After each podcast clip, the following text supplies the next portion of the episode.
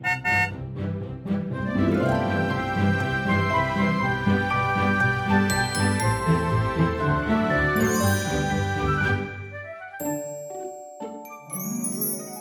迎搭乘 JK 的身心灵游园车，Life is fantastic。我是 Kevin，我是 Jerome。大家好，我们今天要来的就是人类图的一个。我觉得很有趣，然后我也很好奇的部分，就是关于三代流年这个部分呢。因为其实我大家如果有听过我之前分享的话，我在念完世界这个课程之后，我就啊、先不去学拿那个分析师，然后我拿了 LYD，就是这个初阶的教学这个引导师的资格。然后所以对我来说，其实三代流年这一些部分，因为它是一个人类图的五阶课程嘛，所以这一些部分其实我自己是没有上课学过的，只有听过朋友分享，或者是在一些其他的课。可能周边的一些录音里面听到，然后刚好 Jerome 他这一年对，就是刚好踏进了这个天王星对分这个时间，嗯，所以我们就想到，咦，其实我们刚好可以来聊一下这一集哦。对，呃，我们之前的节目我忘了是在哪一集，我们曾经有大概的讲一下说人类图的七阶的课程里面是在学什么嘛？对对对对对。那今天我们要聊的这个三大流年啊，其实就是我们第五阶的课程在学的内容，因为我们第五阶其实又会分成两个学期。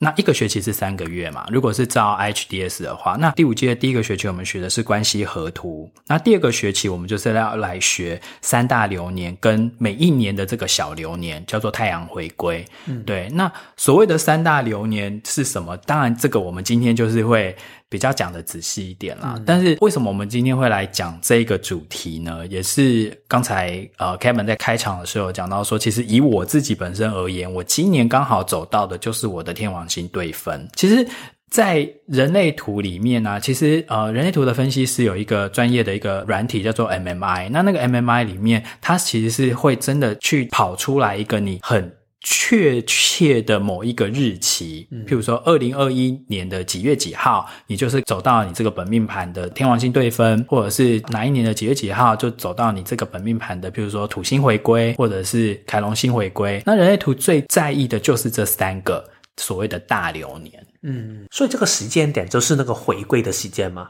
对，就是那个，它有一个时间点，那个时间点就是刚刚好，很精准的回归或者是对分，但是它的影响力不是只有在这一刻，嗯，它是前后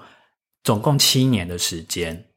Total 是七年的时间，会去影响到你的所谓的这个大流年，所以我们可以去再深入讨论一下。之前我们去让大家知道一下，其实，在三大流年分别是什么样的流年吗？哦，对，好，三大流年其实第一个就是以我们以人生会经历到的顺序来讲。第一个会经历到的就是土星回归，嗯，那土星回归通常就是在每个人大概三十岁的那个时候，所以也许你就会从你的 MMI 就会跑出来说，哦，也许就是三十岁那一年的几月几号，好，它可能就是那个时间点，就是你真正土星回归的日子。但是土星回归的意思其实就是说，那个土星啊，它在你的本命盘，你出生的那个点，它绕了一圈之后，它后来就是在二十九或三十岁这一年的时候，又回到原点。好，它绕了整整一圈了，这个叫做土星回归。那在人类图里面来讲，我们所有的这种回归点或对分点啊，我们都一定要看前后各三年半，因为前面三年半加后面三年半加起来就是会是七年嘛。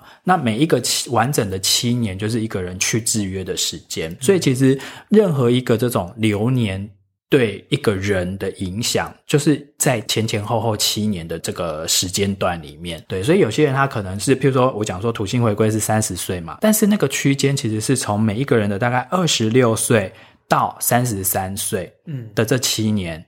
你就会开始感觉到说，这七年是一个转换，嗯，对。然后你的土星回归的那个盘，它就会对你原本的本命盘造成一些影响。好，那我们先把这个 technical 的这些先。一并讲完。第一个，我们刚才已经讲了，就是土星回归嘛，大概二十六岁到三十三岁。好，然后第二个呢，人生会经历到的是天王星对分。天王星对分的时间点，严格来说应该是在四十二岁，嗯，好，也就是我说我今年遇到的这个天王星对分的时间点。但是往前三年半跟往后三年半，这整个完整的七年才是它真正影响的整个范畴。所以每个人大概到人生的三十八岁到四十五岁，的这整个七年的区间是叫做有一个天王星对分的影响力。好，那第三个大流年呢，就是所谓的凯龙星回归。那这个凯龙星回归的时间点，通常是会落在五十岁这一年。那也就是往前推三年半，跟往后推三年半，所以它整个完整影响的区间，差不多就是四十六岁到五十三岁，嗯的这七年。好，所以我们大概有一个概念，就是说所谓的土星回归的这个流年对你的影响的冲击，大概就是在。在二十六岁到三十三岁，那天王星对分是三十八岁到四十五岁，那凯龙星回归是四十六岁到五十三岁。但是这些每一个流年啊发生的时候，其实在你的呃人类图的这个本命盘上面呢，它又会再叠加另外一个就是呃流年的这个盘。大流年的这个盘，这个大流年的盘，也就是我们今天最主要要来跟大家讲的一些概念啦。因为其实有些人其实可能对这个流年、大流年的这个盘可能会有一些误解，或者是会有一些迷思。嗯。那我们今天来分享一下，说你可以用什么样的一个角度来看待这个流年的盘。嗯，第一个我想问的问题就是，拿这三个大的流年，它本质上有分别吗？其实它的本质。如果硬要讲的话啦，其实我觉得比较特别的是那个天王星对分，嗯，因为天王星对分其实它刚好是在你本命盘的那个月之南北交的那个南交要走到北交，因为南交我们通常会说是四十岁以前你的人生路况嘛，嗯，那四十岁之后的人生路况你要看你的那个北交，然后四十二岁的这个天王星对分，它刚好是卡在中间，有一点像是人生的上半场。的那个中场休息，然后要转到人生的下半场了。对，所以我会我自己是感觉到说，当然这三个流年对人的冲击跟影响的程度，也许没有那么大的差异，但是比较不同的刚好是这个呃天王星对分，因为它是回应到你自己人生自己本命盘的南北交。那对你自己而言呢？它那个。前后长的那个转变，你自己经历在其中的时候，你会感受到这样的差别吗？我自己是觉得好像影响没有那么大，但我身边有一些到了就是天王星对分的这个年纪的朋友啊，我看他们的生活真的是会呃发生一些蛮大的变化，欸，嗯，对，譬如说有离婚的啦，有转职的啦。然后有一些就是某一些不快乐的一些事件的发生，会导致他必须去正视说他的人生是不是应该要做出改变。嗯，对。而且像你自己不是土星回归也才刚过吗？对对对，对，对啊。所以也许今天这个节目里面，其实我们也可以分享一下我们各自的感觉啊。因为其实每个人经历一定都会不一样嘛。对。但是学理上来讲的话，其实这三个长达七到十年影响力的这个流年盘，它其实就是会叠加在你原本的本命盘上面。当然，我之前哦，我。呃，因为我当分析师已经差不多一年多了嘛，但是我只有做本命盘的解读，就是我在我的服务项目里面，我一直没有开放，就是做大流年的解读。对，但是我们就是任何一个分析师，你只要上完七阶的课程，你都会拿到那个认证，就是你可以去做这个大流年的解读，你也可以去做什么关系河图的解读，你也可以做本命盘的解读。最后一个是你还可以去做轮回交叉的解读。嗯。但是因为之前我都只有做本命盘，嗯，可是到今年我有一个很奇怪的感觉。就是可能我自己也到了这个天王星对分，对对对，就是我开始自己也体会比较多、比较深之后，我开始知道说，哦，原来这个所谓的流年、大流年盘的解读，它的意义到底在什么地方？所以我就觉得说，哎，好像我准备好可以做这样的解读了。嗯，所以对你来说，这个其实也是一个所谓的方向的转换，方向的，哎，对，我没有这样想过。嗯，但是其实你讲的没有错，因为哦如果我们讲职场。的工作的话很有趣，因为其实我学人类图是很晚，嗯、我是三十九岁那一年才开始学人类图的。诶，如果三十九岁的话，刚好也是你开始。三年半前的时间。对对对对，我刚才讲就是天王星对分是每个人的大概三十八岁到四十五岁这个区间嘛。你开始会觉得说，想要重新的去审视你的那个人生上半场里面哪些东西是应该要留下来的，那哪些东西其实已经可以不要了，嗯，或者是哪些东西你在你人生的第二曲线里面，你想要去创造，你想要去完成，对，就开始不知怎的，你就会有这样的一种。驱力跟想法。对，那那个时候当然一些因缘际会，我就是我之前在节目里面我有提过嘛，就是我工作上面一个蛮好的一个主管，他就跟我讲说，他说，哎，我们做这个传统产业啊，也不知道说会不会被时代淘汰，那不知道还能做多久，那你要不要趁你现在还没四十岁的时候，你就去发展你的第二专长？所以那个时候我三十九岁那一年，我才去开始学人类图嘛。那从人开始学到拿到呃人类图分析师，又经过了三年，嗯，对，所以其实也许这真的就是在我这个天王星对分的这个影响之下，我就是想去做这件事情。我听起来啊，我觉得有一点像，因为其实当 Jerome 开始三年半之前，已经允许自己慢慢的，因为你你们有听过，就是 Jerome 常常强调就是顺流而行嘛，他有一点就是顺着这个流动的去走的时候，其实如果从旁人眼光去看他，可能是一个。举例说，大学的同学跟朋友的话，可能看他的时候就会觉得，哇，你好像转变很大，在四十年这个时间的的区分里面。但是你问他，他可能觉得，其实也没有很大的转变，因为他已经经历在里面，然后他也觉得他是顺流而行，所以他是好像一步一步慢慢转变过去的。然后，所以其他人眼中可能觉得他改变很大，但是他自己没有这样的一种感觉。但是其实我觉得，如果是这样的话，你从一个传统产业的。工作的人，然后换到这个开始慢慢走进身心灵的世界的人，其实我觉得这个真的已经是一个很大的改变。是啊，所以像你自己，因为你也才刚过你的土星回归嘛，对对啊，那你觉得你土星回归的那七年里面，因为我觉得在我认识你的时候，你应该已经过了那个时间了嘛。应该快过，应该快过，还没有，还没过，还没有过。但是我觉得后来这，尤其是一两年，其实你的人生是做了很多大的冒险、跟突破、跟改变诶。对对对。其实我的土星回归是准确的日子是二零一五年的十二月，嗯哼。然后我之后我要翻我自己的资料，因为其实我一个习惯是有时候会把我生命里面重要的时间点会记下来。嗯、其实这个是我开始学人类图的时候，我好奇的时候把它记下来。然后我发现呢，非常的巧妙，我刚好也是二零一五年的十一月底。我第一次听到人类图，嗯，是我老婆跟我说的，嗯，但是她没有学过人类图，她只是看到，然后分享一篇文章给我看，然后我就觉得什么啊，什么？她应该常常分享这类的资讯给你，但是你以前可能都没有回应。她其实很小，因为她以前也不是这么身心灵的人，因为她跟我年纪差不多嘛，哦，所以她也是刚好走进这个土星回归的时间，嗯，所以她以前，她当时我记得第一次接触关于身心灵的东西，第一个就是动物沟通，对，然后第二个好像就是什么 SS bars 啊，那一些就是很多精油的东西，嗯，然后。当时我就觉得啊，对啊，你有兴趣的话，你去做吧。然后你想我陪你，然后我一起去吧，没关系，反正就是钱也是 OK 的。然后当时他跟我说人类图的时候，其实我跟他都完全是没有看很多这些身心灵东西的人。我看完之后，我就觉得哦。这个东西为什么可以这么准确的说到我的痛点所在？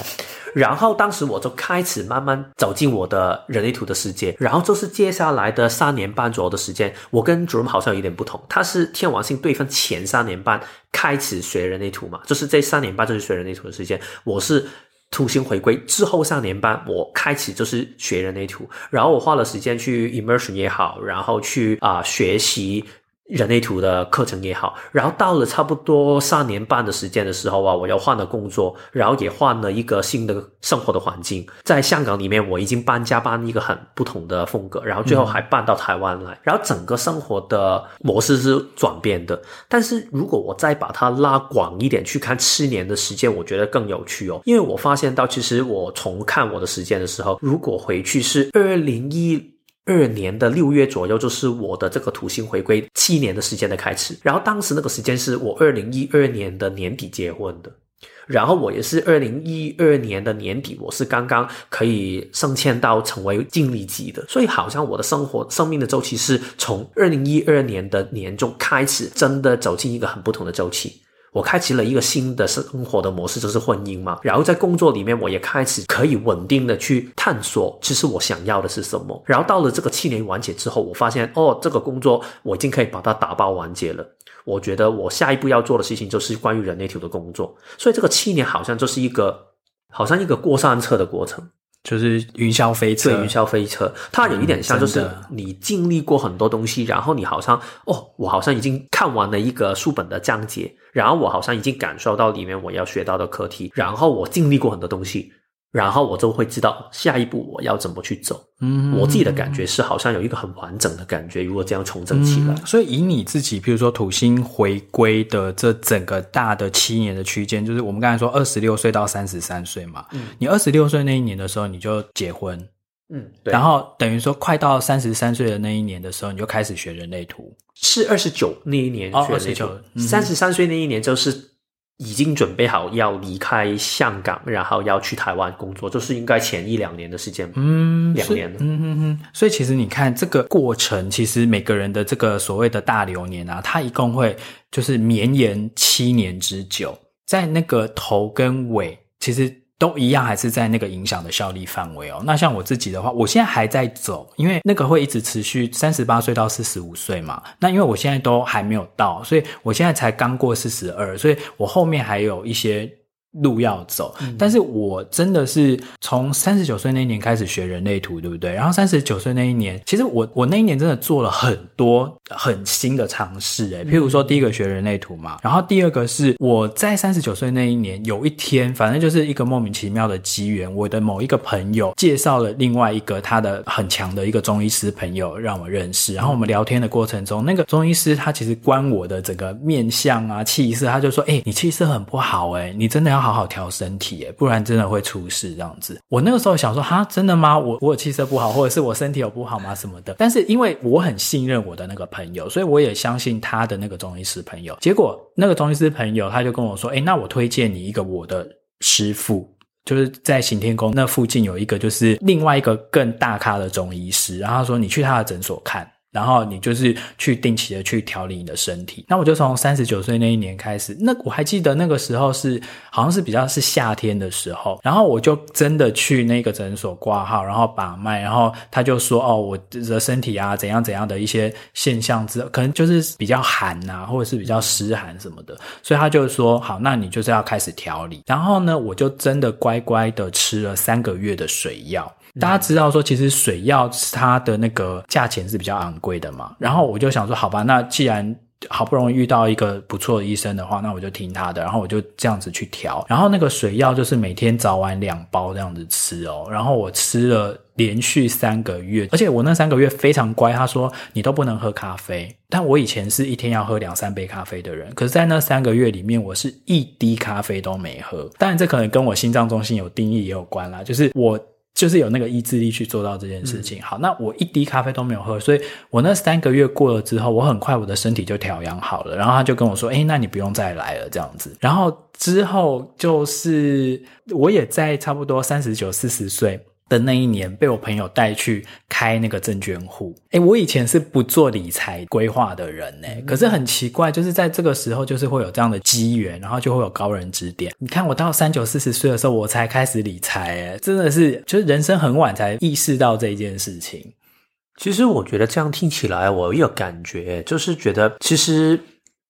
当我们去愿意去顺流而行的话，其实我觉得生命还是会改变的。对，但是只是因为我们顺流而行，所以我们觉得这个改变就是很自然啊，因为是我的决定嘛，没有人逼我这样去做。但是什么叫顺流而行？就是我们回到我们的内在权威跟策略的去做决定。这好像可能对 Jerome 来说，他也当时可能不知道什么叫情绪权威，但是可能有一个人问他，你要不要去看一下这个中医，试一下这个水药，然后他可能在考量。然后睡过几晚的时候，他觉得啊好，我要做一下这个东西。所以我觉得这个就是一个回应的过程。然后我觉得这个回应的过程跟这个情绪权威的过程，这是我们两个的权威的过程，其实会让我们好好的走进到我们要走的轨道上面。嗯、其实愿意这样走的话，改变会出现，但是他会用一个比较舒服的方法去做。但是如果有一些，好像你刚才说你的这个朋友，如果他拒绝。如果回到我的例子来说，如果我当时结婚，然后我觉得不行，如果我现在还没有办法买房子，我不应该结婚，不聆听自己身体的回音，我只是聆听一些头脑上面的的想法的话，那我就会拒绝这些改变。然后我一直的拒绝这些改变的话，但是我还是会给我生命里面的这个水流把我拉回到某一个地方的时候，那个改变最后还是会回到那个分叉点，我还是可能会来到台湾，但是可能我整个事情就会变得非常的崩溃。可能我不是因为我顺流而行，然后我换工作的来，然后我也可能不是有人类图的工作去做，然后可能我只是给裁员，然后我觉得在香港没有办法了，所以我就要逃到台湾去，可能也是会这样的发生。我举例说，所以我觉得这个是我刚才听你说的时候啊，我感受到那个顺流跟聆听内在权威跟策略跟。不这样做的，在这个大流年的改变下面的那个差别所在。嗯，而且像我每次只要被人家问到说，哦，你今年是那个呃天王星对分的那一年哦，那你觉得你的人生有很大的改变吗？有很大的震动吗？有受到什么震撼教育这样子吗？那我都觉得说，哎，好像也没有啊，嗯、因为我就是顺顺的这样子走过来。嗯、但是我觉得真正的差别是在于说，可能是因为我三十九岁，我就真的。接触到人类图，嗯、然后我就从三十九岁，因为这就是一个去制约的过程嘛，然后你就已经开始在调整你的频率了。所以原本一些可能要到四十二或甚至到四十五岁这个周间，原本应该爆发的地雷，也许我之前我自己就先把它拆除掉了，嗯、因为我已经学到了什么叫做跟随我的内在权威和策略做决定嘛。但是有些人他如果没有跟随他的内在权威和策略做决定的话，他一直不。好好的去顺流而行，那有可能在他的这个大流年的这个区间的时候，生命就只好一直出手把你拉回来，嗯、把你拉回你原本灵魂设定的轨道上面，那你就会觉得非常的不舒服，或非常的。震撼或非常的就是心里面就会觉得说非常的不好受，嗯，对，所以我觉得也有可能是这样的原因，因为所以我也很感谢说，我刚好在人生这个要到四十岁这个关口啊，我就开始接触到人类图，然后我就开始真的认真的把它应用在我的生活中，嗯，对，难怪有一些人说啊，就是如果你真的在。之前的时间里面一直都不好好的去面对自己的话，可能土星回归的时候你否定它，然后你就遇到一个中年危机嘛。然后可能你四十多的时候又另外一个中年危机，不是很多人在三十岁到四十岁这些时间都会很多这些危机。然后你还是忽略掉的话，到了你真的凯龙回归的时候，你一次过要还出去的时候，那个就非常痛苦。他会用一个越来越激烈的方法去让你真的去看到你的。问题所在，把你拉回到你原本生命里面的轨迹，有一点像是我给你最后一个机会，你要去处理它，还是不处理它？其实我觉得有时候也不一定是他要你去面对跟处理，只是你的生命本身就是要回到这个路上。我举这个例子就是说，如果你本身这个生命周期就是你从台北出发，然后你要去台中，然后你就要到高雄去，这个就是你本身的路嘛。然后但是你不顺从你自己本身这个生命的周期，把你拉到这一条路上，然后你偏偏就是用你头脑想，就是觉得我觉得台中我去过了，我没有很想去，所以我要跑到去宜兰去的话。那也不是不可以，但是原来你到宜兰的时候，你刚好这个周期要你硬把你拉到台中的时候，那你这个距离这么远的时候，你怎么去走？因为你已经偏离你的路线太远了嘛。那他就需要一个很激烈的方法去把你拉到这个地方，那你就会不好受，因为你就是突然穿越一个这么大的空间所在。这个是我刚才聊的时候突然想到一个，就是很奇怪的想法。嗯，其实三大流年的意义到底是什么？我们刚才不是讲说有一些人。他对三大流年可能会有一些误解，嗯嗯，因为一般传统上面我们接触到所谓的这种流年，我们都会想到的就是说，哦，知道了这个流年，知道了运势之后，我们要怎么样去趋吉，怎么样去避凶。嗯，但是其实，在我们人类图里面，在做这个流年解读的时候，我不是。帮助你去趋吉避凶，因为人生中的吉凶有的时候真的很难论断。对对对对，有的时候你以在当下你以为是凶的事情，但是你事后回顾来看，你觉得啊，这正是我人生中遇到最好的转折，或这是我人生中遇到最好的一个契机。但是当下你可能觉得哦，好烦哦，好讨厌哦，为什么我那么衰？怎样怎样？就是吉跟凶，其实你是很难去在当下就做论断的。嗯、所以其实人类图在做这种大的流年解读的时候，我们比较不会用这。这种趋吉避凶的角度，或者是用一种运程的角度来做诠释，我们比较是会告诉你的是说，在你接下来的这个人生区段里面，你可能你的灵魂选择他想要怎样的体验，嗯，他想要去学习什么样的事情，他想要去探索什么样新的感觉。那这些隐藏的讯息，我们可以透过你的这个流年盘里面，诶，可以看出一些端倪。嗯，对。但是我这就又讲到说，为什么我迟迟拿到了分析师一年之后，我都一直没有想要去开放这个接这个流年的解读，是因为我自己一直觉得说，其实人类图真的不需要懂那么多，你只要。学会一招就好，那一招就是跟随你的内在权威和策略做决定。就像我们常常讲的，就是顺流而行嘛。只要你都能够用这一招，你就可以应付所有的状况。嗯、那真正的流年解读的意义，它其实是 for 你的头脑，因为人。对于未知，总会觉得说，我知道的越多，我是不是就可以越有所准备？然后我就比较不会不安。好，但是人在一直对我明天会变成怎样都不知道的情况之下，很容易就会不安。那你就很容易就更没有办法跟随你的内在权威和策略去做决定。所以我后来想想，嗯，也对啦，因为有些人他其实就是要先知道前方的路况会是怎样的时候，也许他人生的进展。那才是对他而言会是一个比较健康的方式。那 OK，那其实这样的话，我就很乐意做这样的解读。嗯，而且我觉得有一些人，他可能真的刚好在风暴的中间，如果再跟他说哦，你要回到内在权威跟策略，直接这样说的话，可能他也没有办法听进去，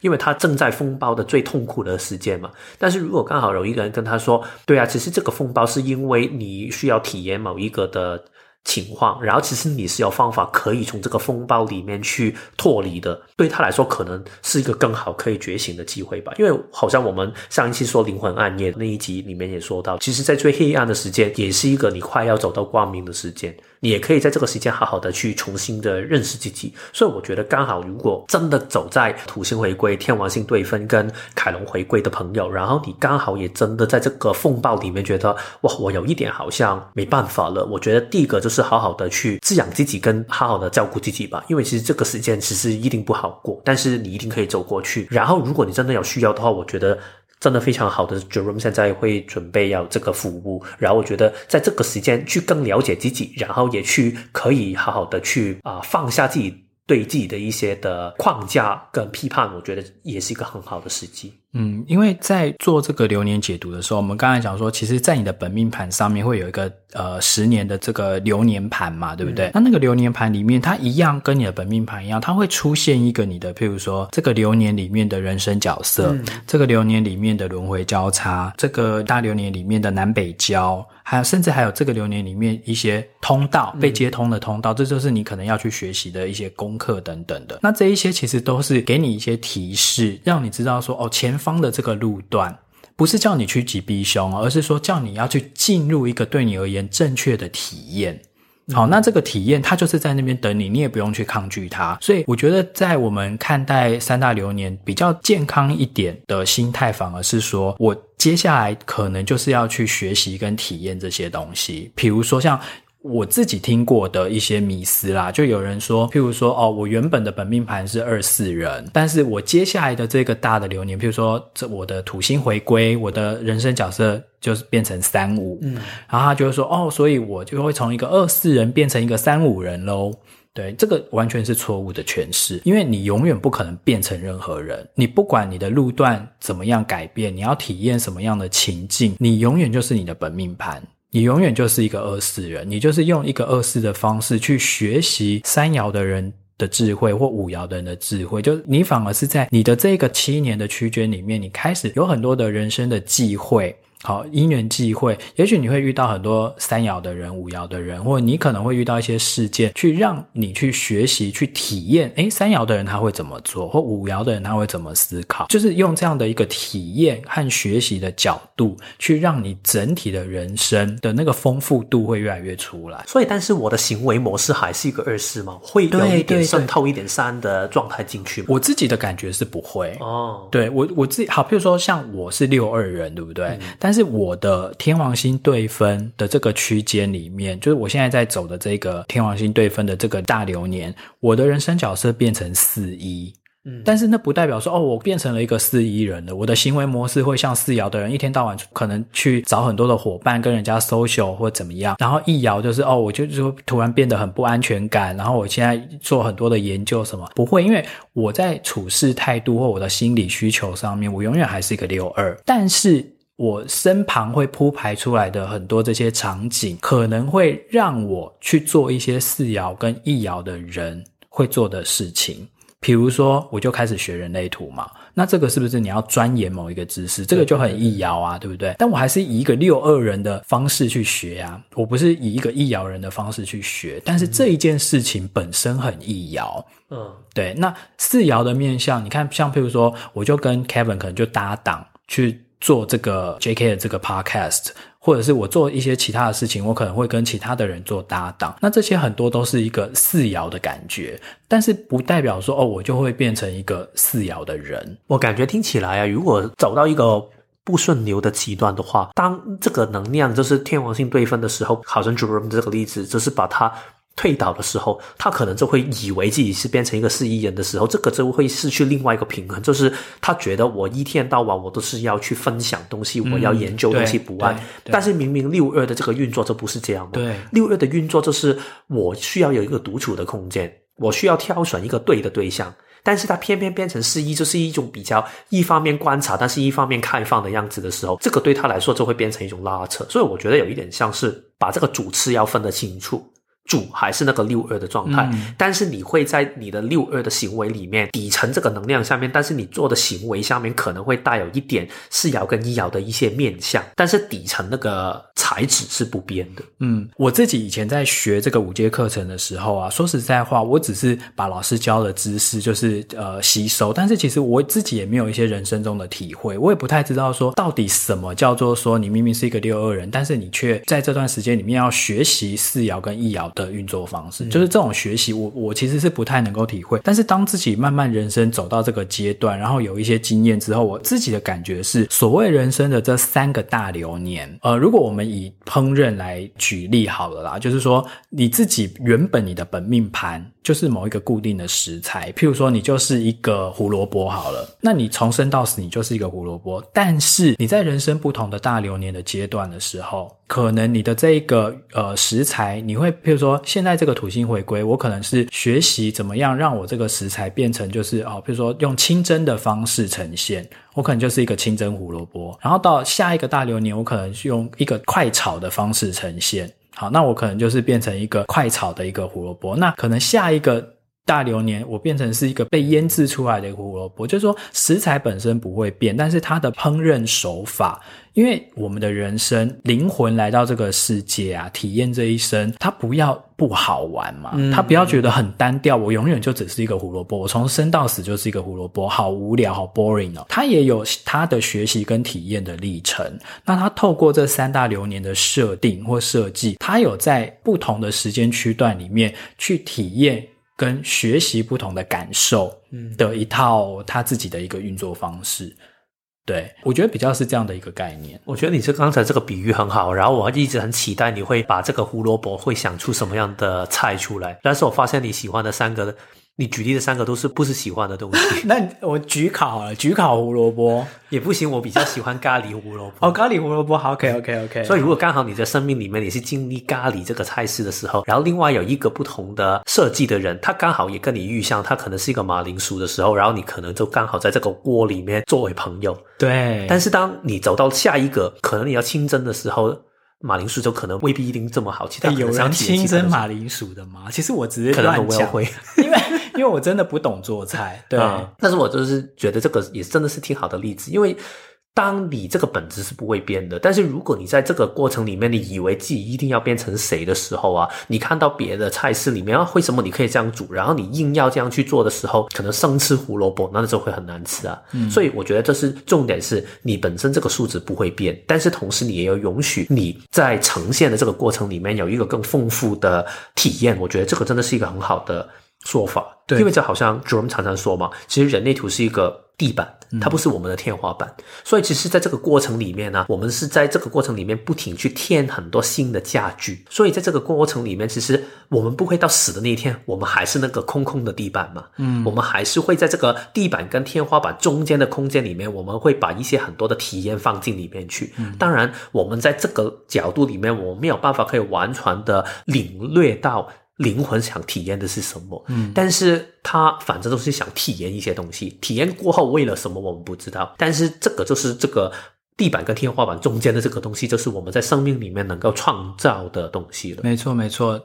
当然，其实你说生命，就是说灵魂此生到底想要体验什么？我们可以从你的本命盘里面看出一点点的端倪啦。嗯、通常就是看你的轮回交叉，你的轮回交叉是什么？那那个主题通常就是你此生你的灵魂来到这一个转世里面，他最想要去体验的某个主题。好，那这个主题它有很多不同的，就是就像我们刚才讲的嘛，就是每个时间区段的时候，这个主题它可能有不同的应用，或者是它有它不同获得更加让它的完整度或丰富度提升的一些元素进来。那个比较有点像是，就是其实我们的一个人生啊，就是你会朝向着你最终极的那个轮回交叉走，但是那个过程里面，你可能会经过很多不同的路段。那那些主要的路段，譬如说你可能要先上什么一号高速公路，然后可能又要再切换到什么三号国道或什么之类，就是每一个大的区间的时候，你又会去切换到不同的路径。但是那一些路径都是为了要去帮助你成就你整个轮回交叉的成熟度跟完整度跟丰富度。这样听起来就好像你是 Alpha 嘛，嗯，所以其实，在 Alpha 的过程里面，如果你没有经历过可能现在天王星对分这个四一的这个部分，你没有办法可以建立一些其他外在的关系跟推广的做法的话，其实你也很难可以成为一个很。有换度的 alpha，因为 alpha 需要这一些的人脉关系嘛，嗯、然后就好像我是不预期，其实我常常觉得这个是。所有的轮回交叉里面最有趣的一个轮回交叉，因为他就是跟我说，嗯、你的生命其实不要去想你要得到什么，因为重点就是你都是来好好的体验玩一下生命里面的不预期。对。但是在我的不预期里面，我还是会有一些不同的板块去让我，好像刚才 Jerome 说的，你从一个什么样的场景里面去玩这个事情。嗯。然后我在生命里面有几个不同的大流年啊，都是关于 explanation，就是解释，解释，这是如何分享我的东西，如何的从我的分享。里面去推动一些改变，这个事情就是我会体验不预期的一个舞台吧，大概就是这样去理解。对对对对，就像我现在的这个天王星对分的轮回交叉是四一的那个实验嘛，嗯、所以其实我在这段人生里面，